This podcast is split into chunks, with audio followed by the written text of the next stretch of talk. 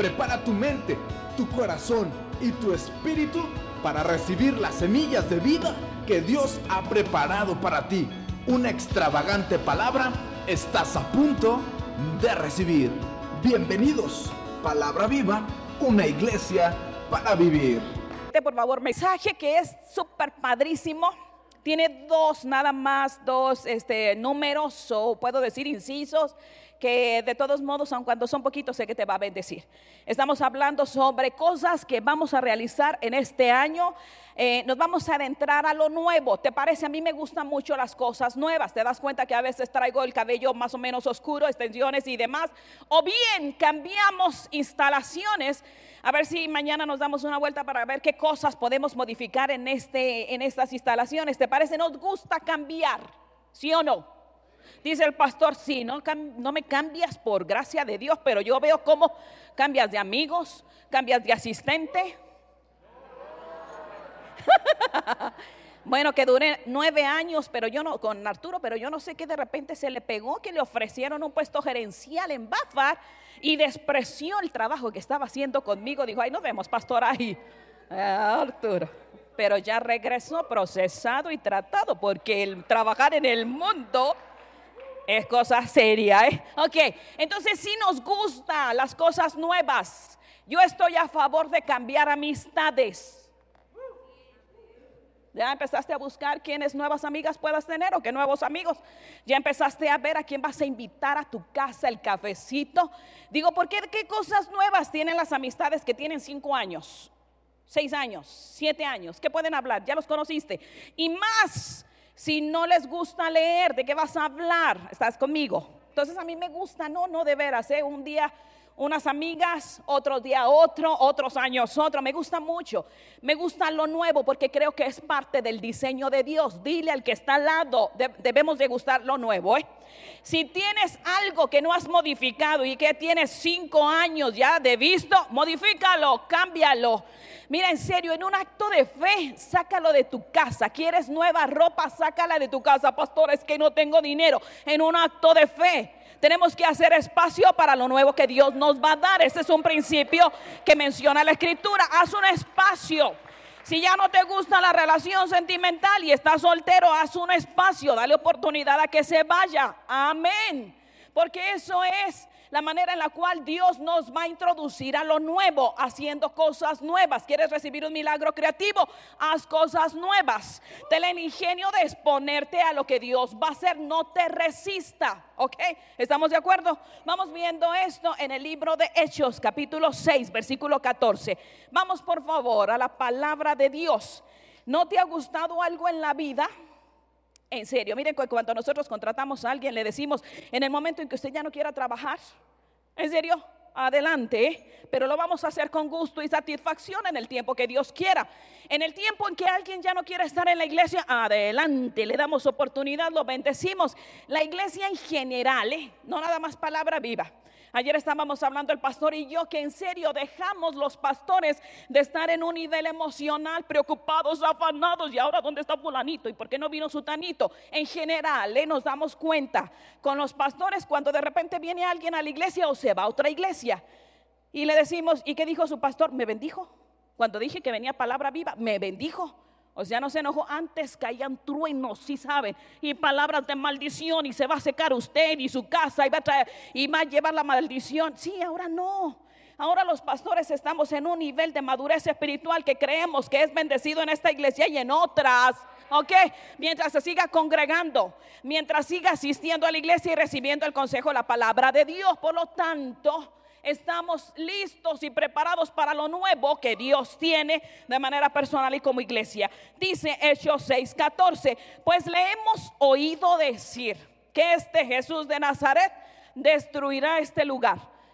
Repítelo conmigo. Y cambiará las costumbres que nos dio Moisés. Otra vez esta frase que nos acude. Y cambiará las costumbres que nos dio Moisés. Ahora sí, con toda la seriedad, ora a Dios y dile, Espíritu Santo, papá, Queremos en serio no tener miedo. Nos hemos constituido como un pueblo fuerte, guerrero, intrépido. Por lo tanto, nos vamos a exponer a las cosas locas, originales, en serio, fuera de nuestro entendimiento natural, de nuestro raciocinio. Y queremos experimentar lo tuyo, lo nuevo, grande, original y poderoso que tienes para con nosotros. Por lo tanto, Introdúcenos en tu voluntad porque seremos obedientes a ella.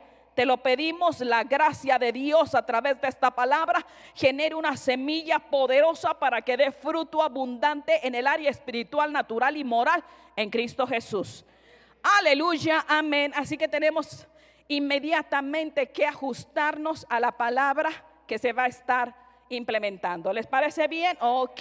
Muy bien, te voy a poner un ejemplo. Sabes, a mí me gusta mucho hablar con la gente y me gusta mucho conocer la vida y testimonios. Hermano Maines, usted va a tener que escribir un libro de las proezas que está experimentando y de los desafíos grandes bajo el nivel en el cual Dios lo ha puesto. Él tiene que escribir un libro, un libro como saltó, brincó algunas situaciones este, en medio de esta carrera que él ha elegido. ¿Les parece? A mí me gusta escuchar de los demás, de sus vidas, de los milagros recibidos, de la manera en la cual Dios les bendijo. Y uno es un hombre que se llama John Wimbler. Él es eh, un hombre que en Estados Unidos ha generado una red de iglesias muy impresionantes llamadas Iglesias Viña y es un hombre muy reconocido. Él fue el iniciador de casi esta denominación, así que es un hombre muy conocido en Estados Unidos. Bueno, él cuenta en su biografía que a la edad de 20 de años era un hombre totalmente ateo, no le importaban las cosas de Dios, no le importaba ni siquiera a Dios.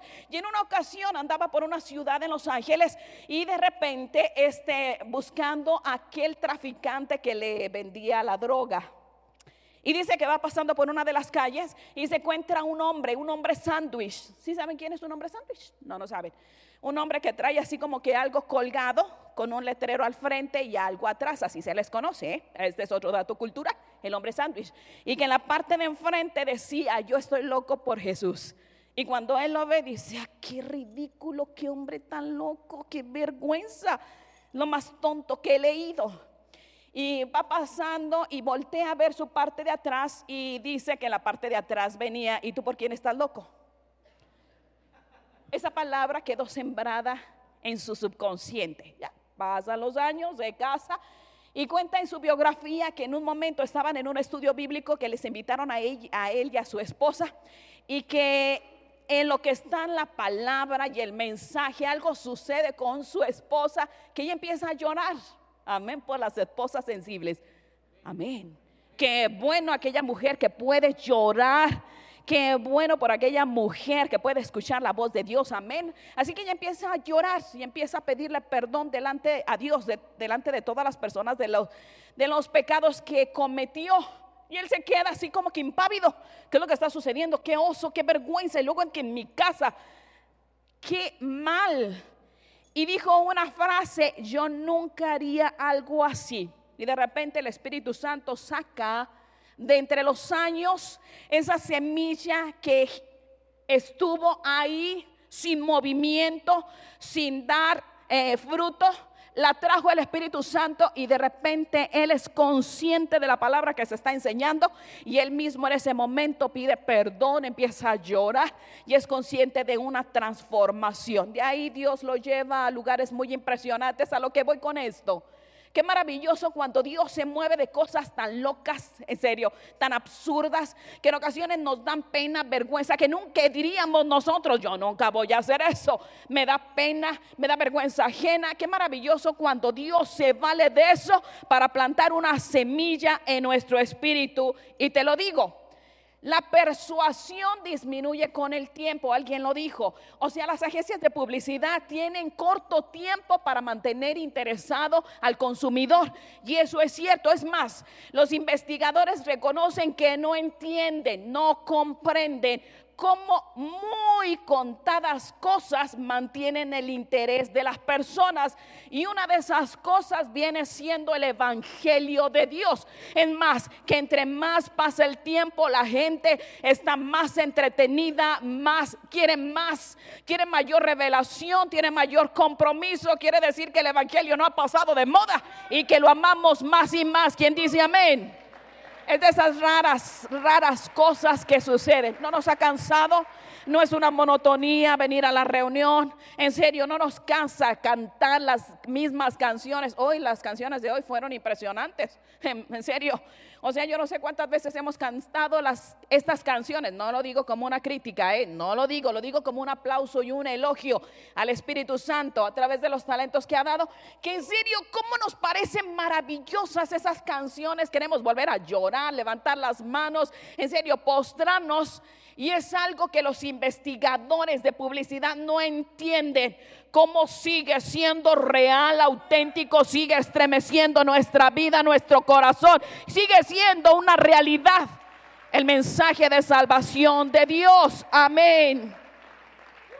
Porque el Espíritu Santo es el único que puede introducirse en tu vida, cosechar semillas que en algún momento fueron sembradas por una experiencia, por una palabra, por un encuentro, por algo que sucedió, que entró en nuestro subconsciente y que lo a mera hora cuando es necesario y requerido el Espíritu Santo lo saca a flote y damos gracias a Dios por ello. Te decía, tengo dos puntos a tratar. Y vamos a ser tan conscientes y certeros en ponernos de acuerdo con Dios, que Dios habla de diferentes maneras. Yo quiero enseñártelo. Vamos a ser obedientes a la palabra de Dios. No vamos a descartar lo que no entendamos. Dígame. Amén. No voy a descartar lo que no entienda. No voy a descartar aquello que me parece loco, ilógico, absurdo o que me da vergüenza. No lo puedo descartar porque consideraré y creeré que proviene de parte de Dios. Amén. Y fíjate que me gusta mucho porque Dios habla por medio de lo que Él desea. Punto número uno. Dios se va a valer de lo que se le pegue la regalada gana. ¿Está bien? Tú no puedes meter a Dios en una cajita. Tú no puedes llegar con unos pañuelos diciendo este pañuelo será el único instrumento para que Dios te sane. Tú no puedes llegar a este ese momento de meter y encerrar la creatividad y la manera de actuar de Dios. No lo podemos hacer. Pero la condición para ver lo sobrenatural, si te tengo que decir, es que no lo encajones, pues es necesario realizar ciertos actos de fe y despegarte de las cosas. Espera de Dios la voluntad, pero no generes una adicción ni para con las personas ni para con las cosas. ¿Estás aquí? Amén. Vamos a ver, porque a veces nos aferramos a un trabajo y queremos ese trabajo y Dios dice, no te quiero dar ese trabajo. Pero ¿qué te parece ir con la seguridad de que Dios te lo va a dar porque tú eres el mejor trabajador, el más preparado, el más, el más inteligente? Y si Dios te cierra la puerta en las narices, tú dices, es que Dios tenía algo mejor que darme. Amén. ¿Estamos conscientes de esto? Amén. Pero no tienes que obligar a las cosas, presionar. No estamos en el tiempo en el cual nos profetizaban que hiciéramos cosas que nosotros que atentaban contra nuestra vida. Conozco dos matrimonios que se casaron solamente porque uno y el otro se profetizaron. Qué interesante, ya no estamos en ese tiempo. Pero sí podemos escuchar la voz de Dios en la manera en la cual Él quiere hablarnos. Hay personas que dicen que Dios les habla con los atardeceres. Qué lindos. Hay personas que dicen que Dios le habla con la palabra. Aplaudimos eso, me parece maravilloso. A través de la oración, impresionante qué especial. Pero ¿qué te parece ir más allá? Yo te lo voy a contar por qué. ¿Ok? En las escrituras hay un episodio tan cómico que leemos, lo conocemos al dedazo. En serio, lo hemos predicado, pero ¿qué te parece si nos trasladamos a ese momento de la escritura en donde se encuentra un profeta que va por mal, por mal camino, que Dios está enojado con este hombre? Y que pone a un instrumento cómico como un asna para hablarle. O sea, piensa, ¿quién no conoce el caso de Balaam? O sea, es impresionante. un hombre que va a hacer lo contrario a la voluntad de Dios y que Dios pudiendo mandar ángeles, pudiendo hacer del clima algo tenebroso para manifestar su enojo o pudiendo mandar soldados, lo que sea, elige un ser creado por él para darle una palabra de amonestación a este profeta. Piensa un momento, en serio, porque vamos a aplaudir no al profeta, sino al animal. ¿Estás conmigo? O sea, qué elocuencia. ¿Te has puesto a pensar en qué idioma pudo haber hablado el asna?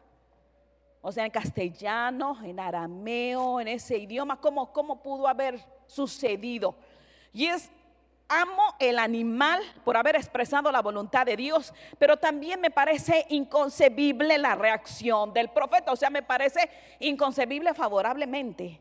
Dice la escritura que están los dos y que Dios abrió en el libro de Números capítulo 22, versículo 21. Dios abrió la boca del asna y le dijo, ¿se puede saber qué te he hecho? Piensa, ok, está el profeta caminando y el asna hablándole. ¿Se puede saber qué he hecho para que me hayas pegado tres veces? O sea, piensa, que te hable un perro, un pajarito. Bueno, a un presidente le habló un pajarito, ¿verdad? Pues ya, ya de Venezuela. ¿Y qué? Estamos fuera, o sea, no estamos acostumbrados a este tipo de experiencias. Pero ¿qué te parece en serio si nos preparamos para lo que Dios nos quiera, de la manera en la cual nos quiera hablar? ¿Ok? Yo te voy a, espérame tantito, yo te voy a demostrar por qué. Está este animal hablándole al profeta. Tú y yo hubiéramos salido corriendo, lo hubiéramos exorcizado.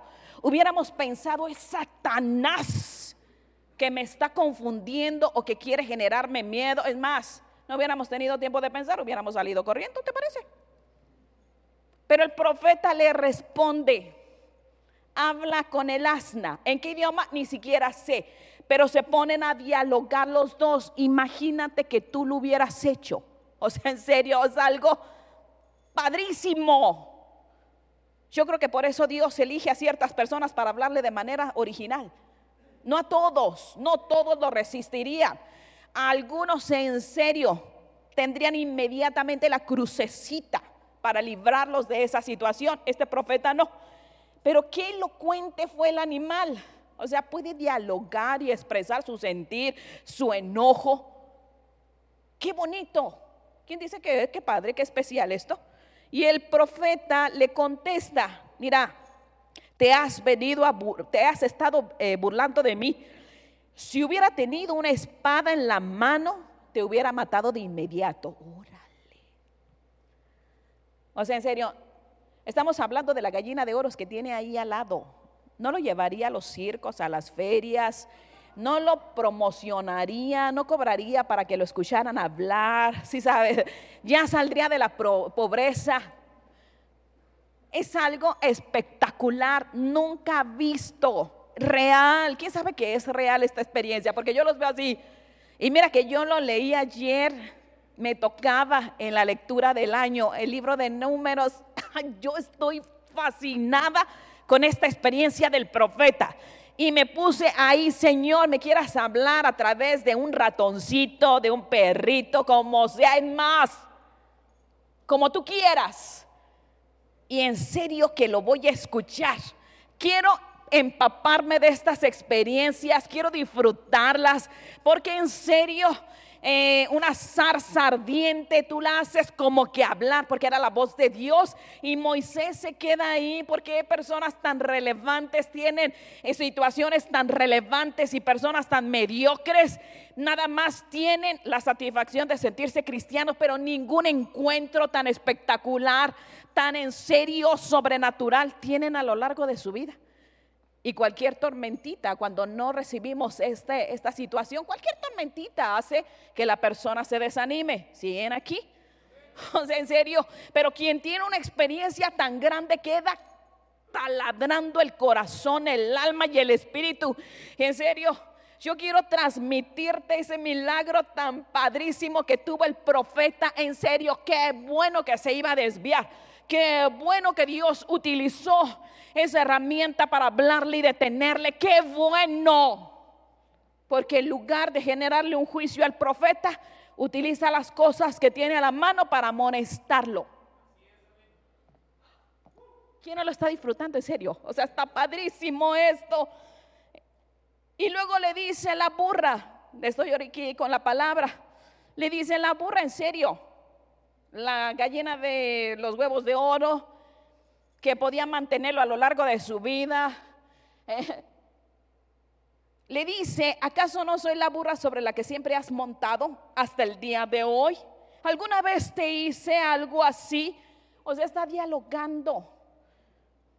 Mucha gente no tiene el tazón o la energía o la cultura para dialogar. Hace como 15 días hice un comentario en las redes que bien y es mi punto de vista y que dije no me gusta la película Roma. Es mi punto de vista. Pienso que no hay algo de interesante en la vida de una mujer de servicio. Pienso que era lo normal. Una mujer en esa condición social, cultural, iba a salir embarazada.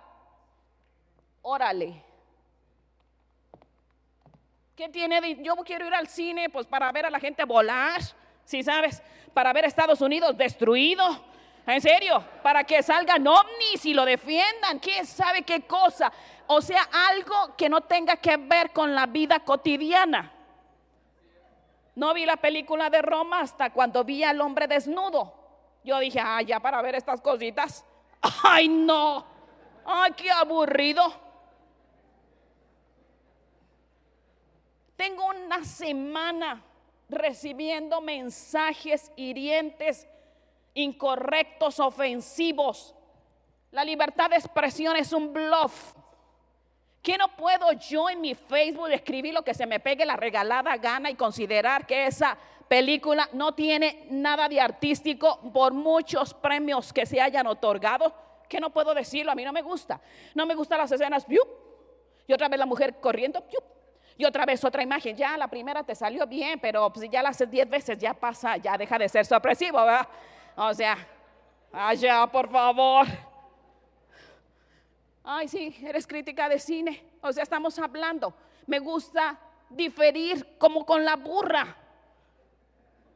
Puedo hablar, pero no me ofendas, no me agredas, no me insultes. Es una cosa terrible. Cuando yo estoy borre y borre los comentarios ofensivos de mi cabello, ¿eres acaso eres rubia natural? Pues nada más ve el tono de mi piel para saber que no, que no soy rubia natural. Y lógico. Ay, ese tipo de preguntas que me hacen. O sea, sí, yo creo que no sé por qué el Espíritu Santo me guió a ver esa parte de la escritura, en serio. Pero mejor encontrarte con un animal así que con un montón de gente que es ofensivo. Yo no sé si te ha pasado, a mí es la primera vez, nos sacó una revista nacional y el pastor diciendo, por hablar tú de tus cosas, que no puedo hablar lo que yo quiera y los sostengo otra vez. ¿O te parece interesante la vida de una sirvienta? Pregunto, ¿acaso escaló el Kilimanjaro o no sé, el Himalaya? No, salió embarazada. Ya me contó Arturo el final y perdió el niño.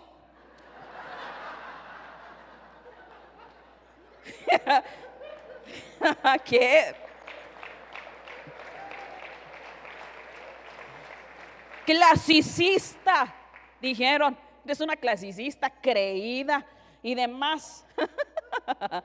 no, es que recuerdo cuando yo iba, siempre lo decía, a la Juárez en Chihuahua, a comprar ropa de segunda que nuestros amigos hermanos lindos de Estados Unidos desechaban y que venían en tierra y en lodo. Yo tenía que lavarla. Sí, sí me acuerdo de eso. No salí embarazada. No generé, no entré en lo cotidiano o en lo conocido. Me esforcé en la gracia de Dios para no cometer los mismos errores. Y aplaudo, si lo dije, a esta mujer Yaritzia que se preparó de manera natural y es una mujer que puede dar conferencias y puede dar entrevistas. Es una mujer muy preparada, pero la más bella no es la más bella. ¿Estamos de aquí? Y no voy a aceptar malos comentarios si son fan de Cuarón, ¿eh? Ok. Inmediatamente bloqueo, eliminar, bloqueo, eliminar, bloqueo, eliminar. Tengo más bloqueados.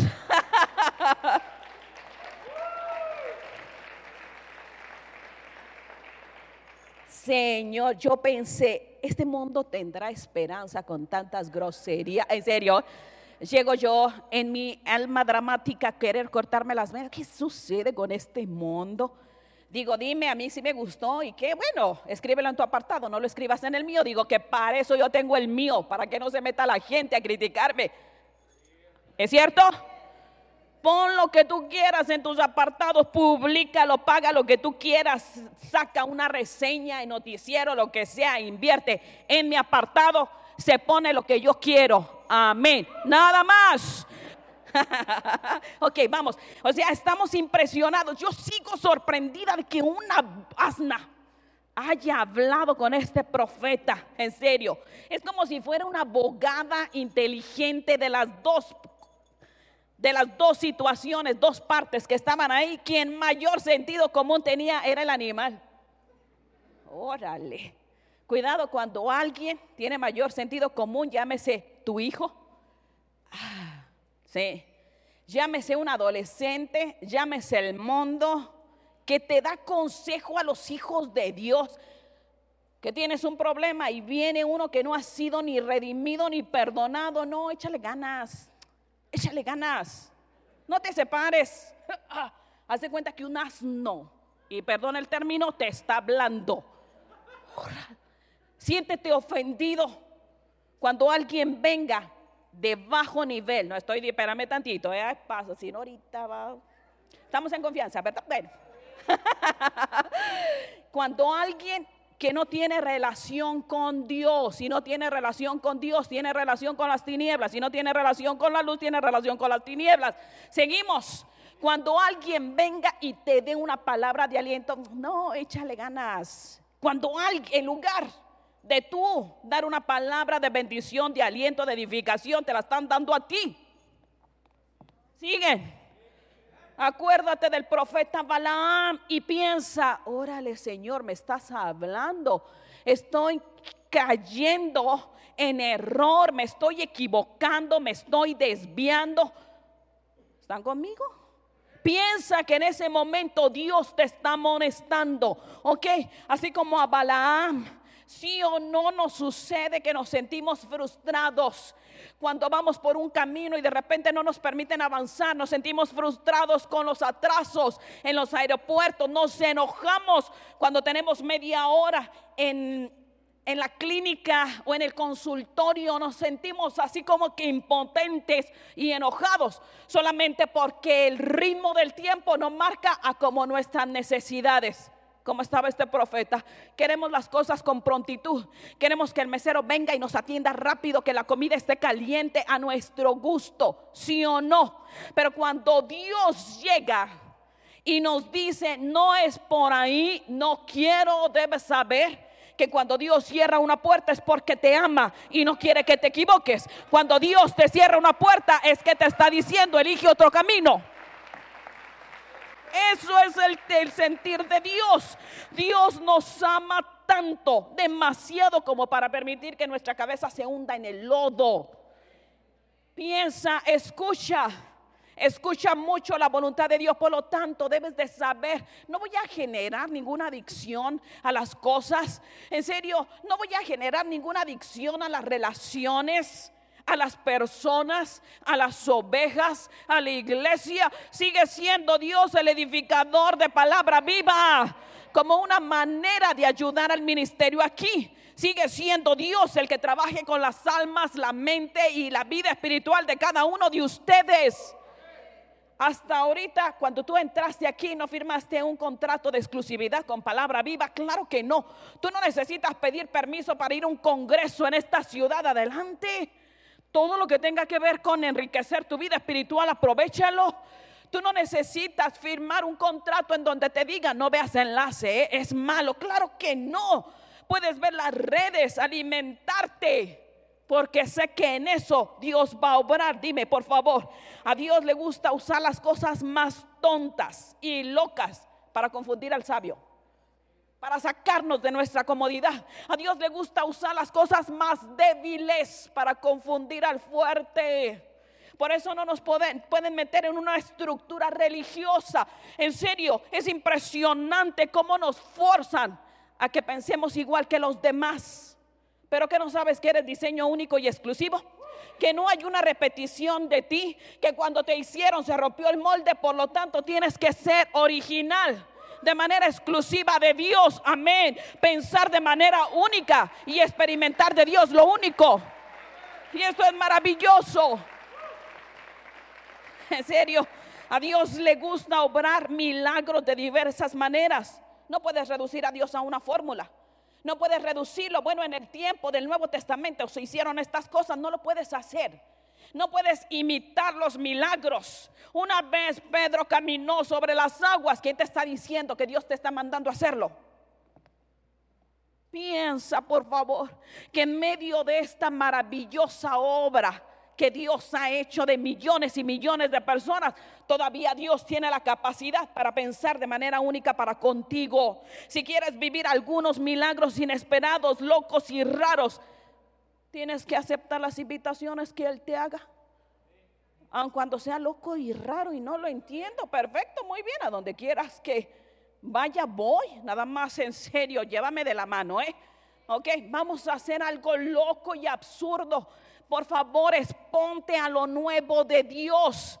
Estamos cerrando, hoy cerramos actividades que realizamos el año pasado de manera personal, amistades, ya vamos y damos un portazo a, ellos porque estamos enojados. No, claro que no, no estamos enojados pero requerimos el espacio para lo nuevo que Dios tiene. ¿Quién dice amén? O sea, en serio, vamos a aprender a cerrar esas etapas de nuestra vida equivocaciones que cometimos, ahorita levantaste la mano y dijiste, Señor, me comprometo ya a olvidar lo pasado, 2018 quedó atrás. Y no tengo el ánimo para acarrear experiencias, dolores, traiciones, no tengo el ánimo para cargar almas. No quiero saber de lo que está sucediendo allá, les bendecimos. Amén.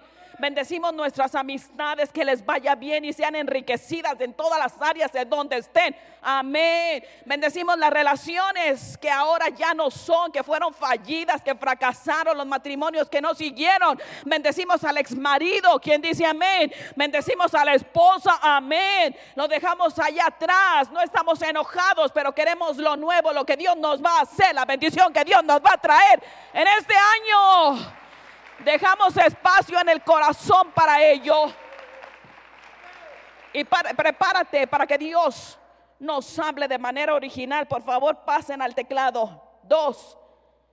No olvides si quieres vivir milagros inesperados, locos, obedece sus invitaciones. Dos, con esto finalizo. Tu vida no la puedes llevar como la vida de un adolescente. Tu vida, tu fe. No la puedes llevar como el adolescente lleva su vida. Te lo voy a explicar. Yo no sé si tú recuerdes tu tiempo en secundaria. Yo sí lo recuerdo. Pues sí pasó hace apenas unos poquititos años. Ustedes van a decir, ya había secundaria en aquel entonces, pastora. Ya había secundaria, sí, lo tengo que decir. y yo recuerdo esa, ese nivel académico. En serio, lindo, maravilloso. Al inicio, en el primero de secundaria, y esto es para todos los jóvenes, pues bueno, tuve seis amigas inseparables recreos, fiestas, no era cristiana. Si sabes, trabajos por equipo, buenos, salidas a cine, pues éramos súper amigas. Nos contábamos todo. Hasta que entramos al grado de tercero de secundaria. Hasta. Es ahí cuando mi vena dramática salió a flote. Yo dije, ¿por qué la vida me tortura así? ¿Qué hice para merecer este mal? Mis cinco amigas tuvieron novio y yo no. Yo no sé si tú hayas sido el tercero en discordia, el salero, si sabes. El comodín, no sé. Pero qué cosas tan difíciles de vivir. Todo el mundo con sus aromacos en el cine y yo con las palomitas. yo no sé. Pero yo dije, voy a aguantar unos mesecitos. Yo conocí al pastor en el último tercio de secundaria, en serio, sí, fue, digo, para generar un buen recuerdo de secundaria. Pero pues yo ya iba saliendo y él estaba en, segundo de secundaria. Pero en serio, yo dije tercero de secundaria para no experimentar ese, ay, ese malestar de que, bueno, este, vamos todos al cine, Nancy, este, ¿quieres acompañarnos? Dije, me voy a poner las pilas y voy a buscar un novio. Claro que sí. Dije, órale, vamos a ver quién es. Y busqué al más sobresaliente, al más deportista, porque así, ¿verdad? los deportistas. Me batió, no, no. Empecé a bajar mi estándar. Bueno, el hijo del, del intendente. Si gracias a Dios que no crecí traumada, tampoco quiso. Dije, órale, cualquiera puede. Es más, ni ellos estaban interesados, ni siquiera yo estaba interesada. Era, en serio, tú di, mentalidad de grupo, presión de pares, como sea. La Biblia lo menciona de otra manera. Amoldarse, sujetarse a este mundo. Yo no quería tener novio, se me hacía muy pronto. Pero si todo el mundo lo tiene, ¿por qué no hacerlo? Y eso hacen los adolescentes. Tu fe no la tienes que marcar como un adolescente. Es que todo el mundo dice, no eres un adolescente, eres un hijo de Dios único, con una personalidad tan única, en serio. Dice la escritura, no se amolden al mundo actual, sino sean transformados mediante la renovación de su mente. En serio, este es uno de los versículos más difíciles de aplicar piensa que la sociedad y la cultura nos están bombardeando, no solo ellos, la iglesia. La iglesia nos somete a una estructura religiosa en donde nos dice, así tiene que sentarse, levante las manos, bla, bla, bla, bla. Nos introducimos espiritualmente a una estructura difícil de abrir. ¿Quién lo sabe? Ay, me está diciendo que no me amolde. Palabra viva tiene sus propias reglas. Y me está diciendo que no me amolde a las reglas que tienen todas las iglesias, a la manera de saludar. ¿Sabes que los sugieres tienen un entrenamiento de cómo sonreír? Sí.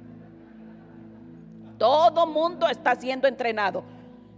¿Eh? Es difícil llevar a cabo, no me puedo amoldar. ¿Cómo me salgo de esta estructura? Y Dios te está diciendo, no te amoldes, quieres vivir algo diferente, salte de una estructura, salte de una manera de pensar, no le hagas caso al mundo.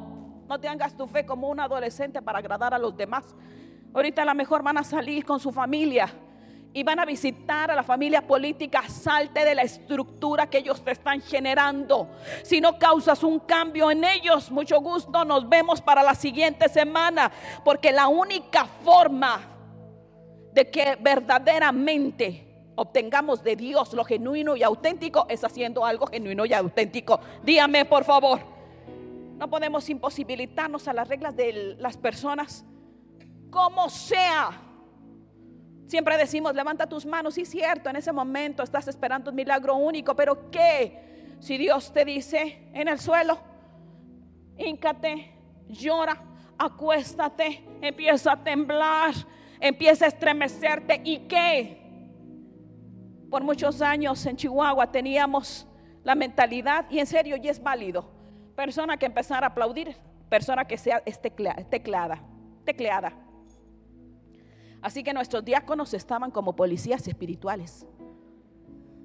Y alguien que empezaba a moverse y demás y a temblar, inmediatamente, ¡zoom!, caían sobre ella. ¿Y qué si Dios en ese momento le estaba diciendo, tiembla bajo mi presencia, guarda silencio?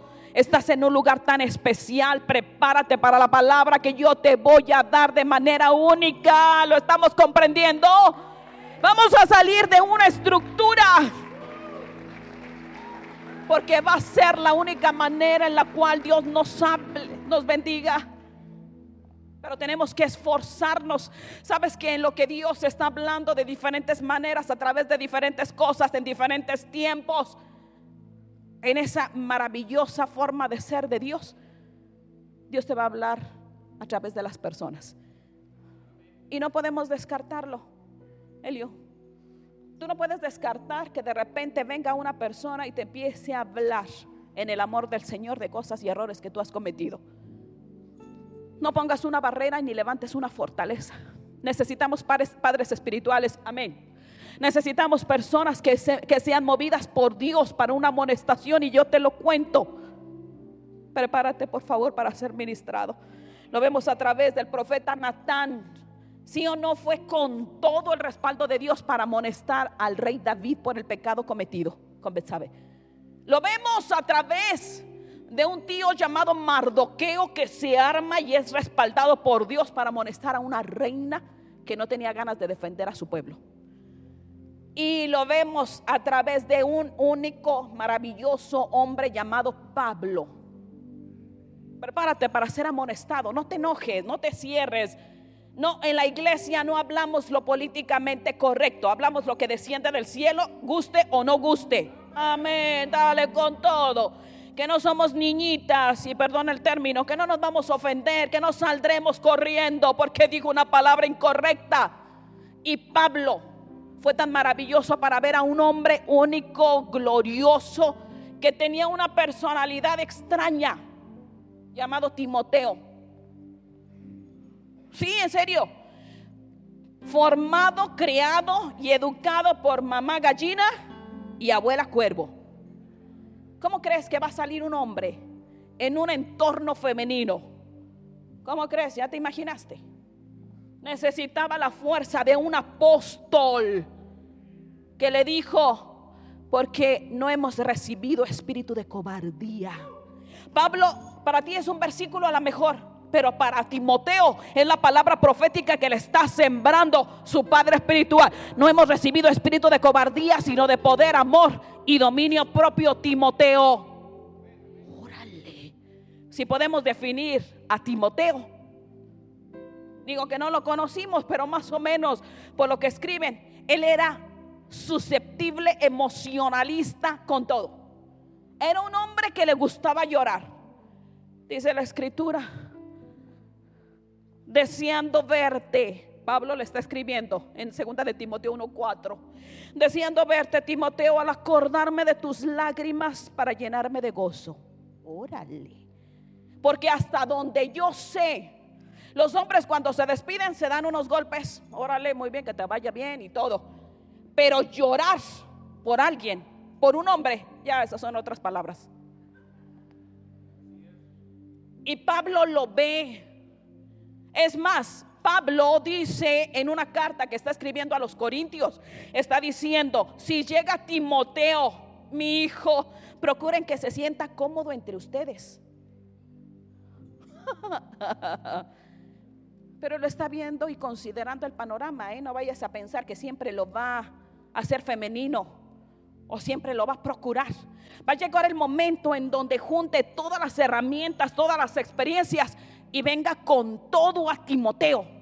Y entonces le empiece a profetizar para sacarlo de la comodidad que le generó una madre y una abuela y lo empiece a sacudir para que sea el hombre de la fe que hasta ahorita tú y yo conocemos pero todo mundo necesitamos un Padre espiritual que no nos halague el oído. Son estas experiencias que le dan a Pablo todas las herramientas para la exhortación que tiene que darle. Quien dice amén. Así, así que estamos con todo. Fíjate bien. La historia nos comenta algo maravilloso de Timoteo. Cuando dice la escritura, porque Dios no nos ha dado un espíritu de cobardía, es la única vez que lo menciona el Nuevo Testamento esa palabra. No te la traigo en griego, es la única vez que se menciona.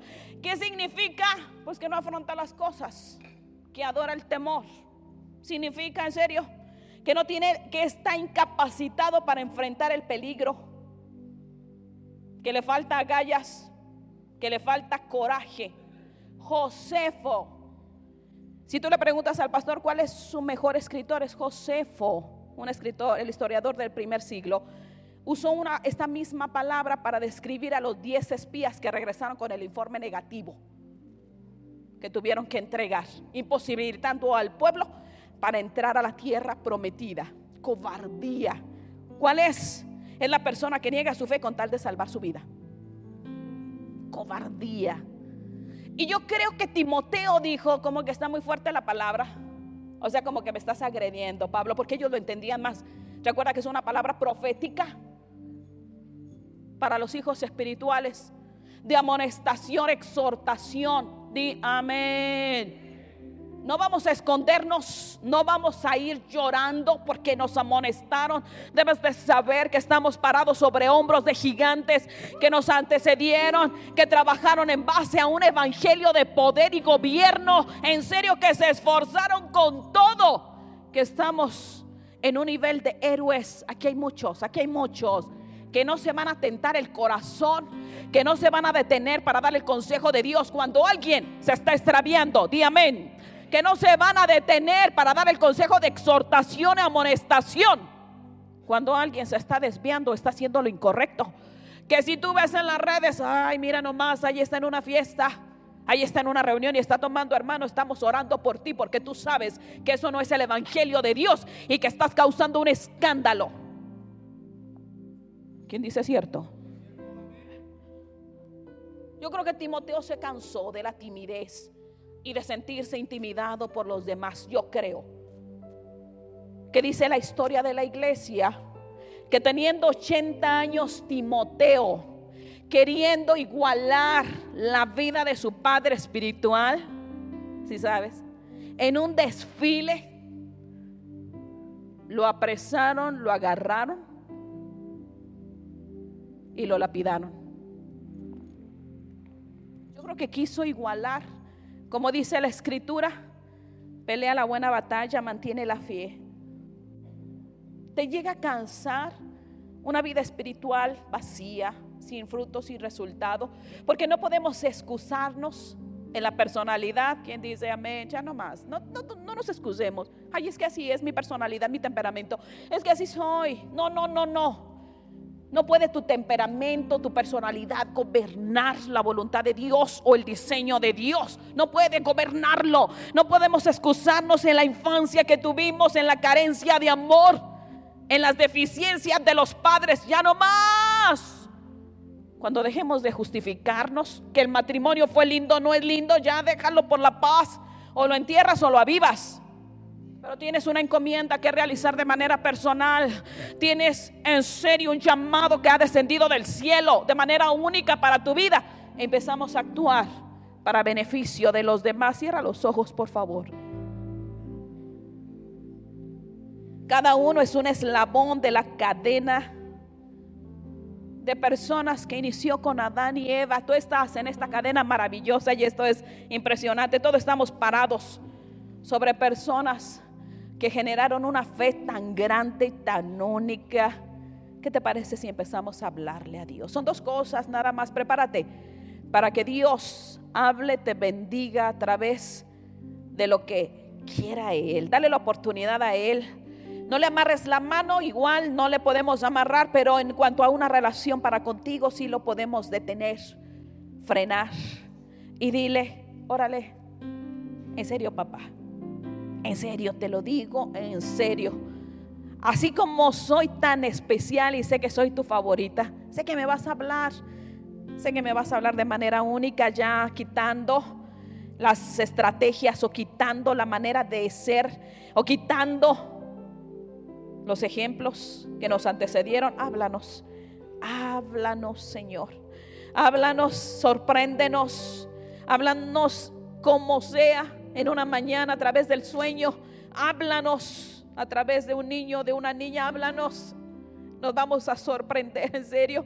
Pero también que nos hable a través de un Padre espiritual que hay aquí presente.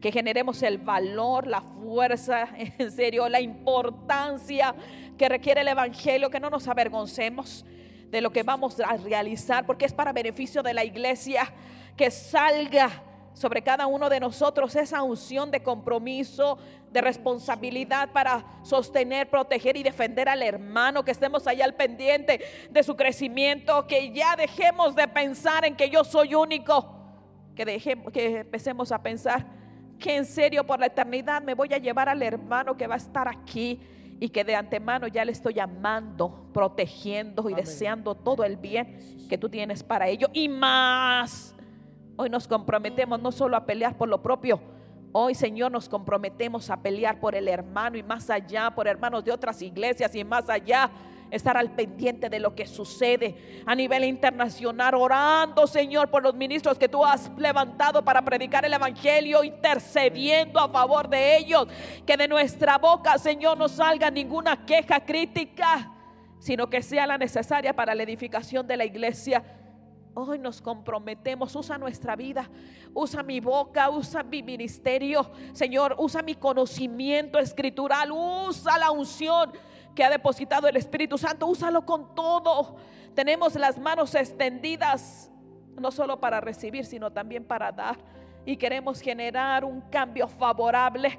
Inicia un año nuevo con cambio de mentalidad nueva, con costumbres y hábitos nuevos, con una palabra nueva, con un aceite nuevo sobre nosotros. Inicia un año diferente, transformador y retador. Señor, de la mano de la persona que está allá a la derecha, en serio, junto al hombro de la persona que está allá a la mano izquierda, ahí comprometidos con todo. Por lo que en serio tú vas a hacer en nuestra vida, en esta iglesia y en las demás iglesias. Tu bendición, Señor, se equipara en gran manera a lo que es el universo. Todavía no lo podemos entender y todavía no lo podemos conocer a profundidad. Ponte de pie, por favor. Introdúcete en la cadena que Dios estableció para bendecir a los demás. Introdúcete. Métete ahí. Sé parte de la bendición que Dios va a derramar sobre los demás. No hay lugar más alto, más grande que estar a tus pies que estar a tus pies. No hay lugar más alto, más grande que estar a tus pies.